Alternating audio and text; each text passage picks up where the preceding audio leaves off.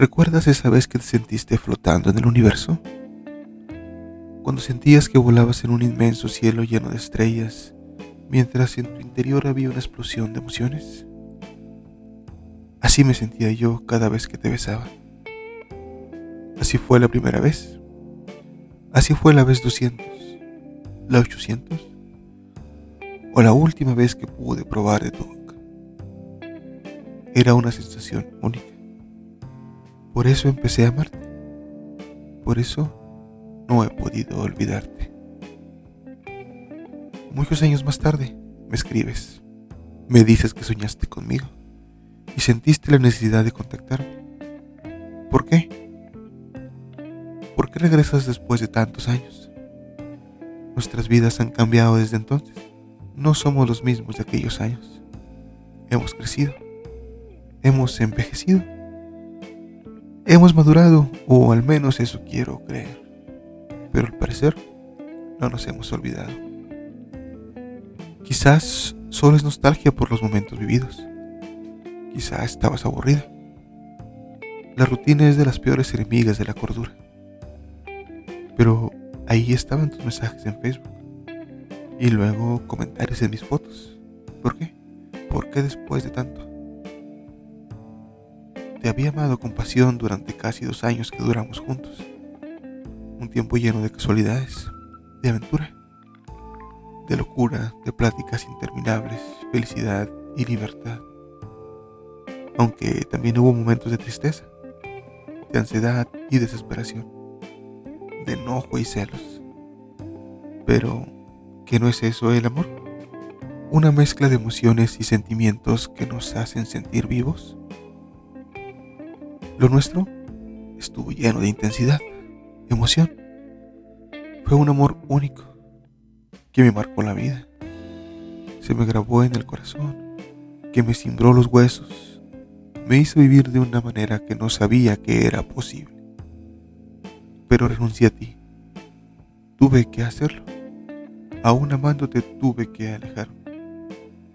Quizá fue egoísta, lo sé, pero no por eso dejó de doler. Y no por eso te olvidé. Yo tuve la culpa. Yo mismo derrumbé todo lo nuestro, perdiendo así lo más hermoso que había vivido.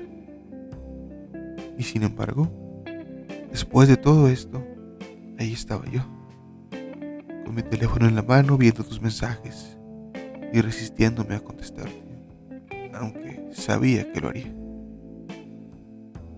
Te contesté después de unos días. Intercambiamos números telefónicos y comenzamos a escribirnos, ponernos al día.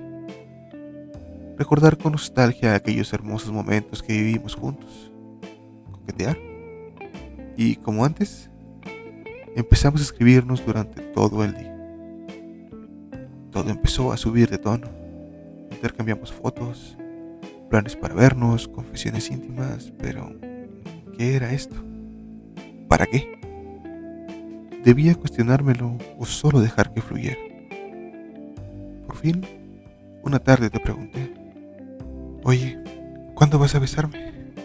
Después de algunas semanas de llamadas y mensajes interminables, con nuestras pláticas a diario solo podía pensar en eso, en volver a sentir la magia de tu boca esa increíble sensación de flotar en la nada del universo, nuestro universo. Me moría por saber si después de tantos años esa sensación sería igual después de tanto tiempo. Tras algunos intentos logramos una cita, unos días después. Nervioso, llegué afuera de tu casa y esperé a que salieras. Te vi por el retrovisor Bajé del auto, me sacudí la ropa y levanté la mirada para verte caminando hacia mí. Hermosa, como siempre. Nos subimos al auto y fuimos a un parque cercano. Estaba tan nervioso que poco pude decir. Nos abrazamos. Hace tiempo que no te tenía de frente, con esos lindos ojos viéndome solo a mí. El resto de lo que pasó, tú ya lo sabes. Te entiendo. Trato de hacerlo, comprenderlo. Me dices que te dio miedo. Yo pienso que juegas conmigo y de mis ganas por ti. del cariño que aún provocas en mí. Pero sé que no es como antes y nunca lo será. Sé que ya formas parte de otro universo en el cual yo no existo. Que tal vez solo quieres escapar un momento. Pero yo no sé quererte así. No a ti. Y así me quedé yo con mis ganas de volar en un cielo lleno de estrellas con tu boca. ¿Y tú? Tú te fuiste de mí con tu miedo.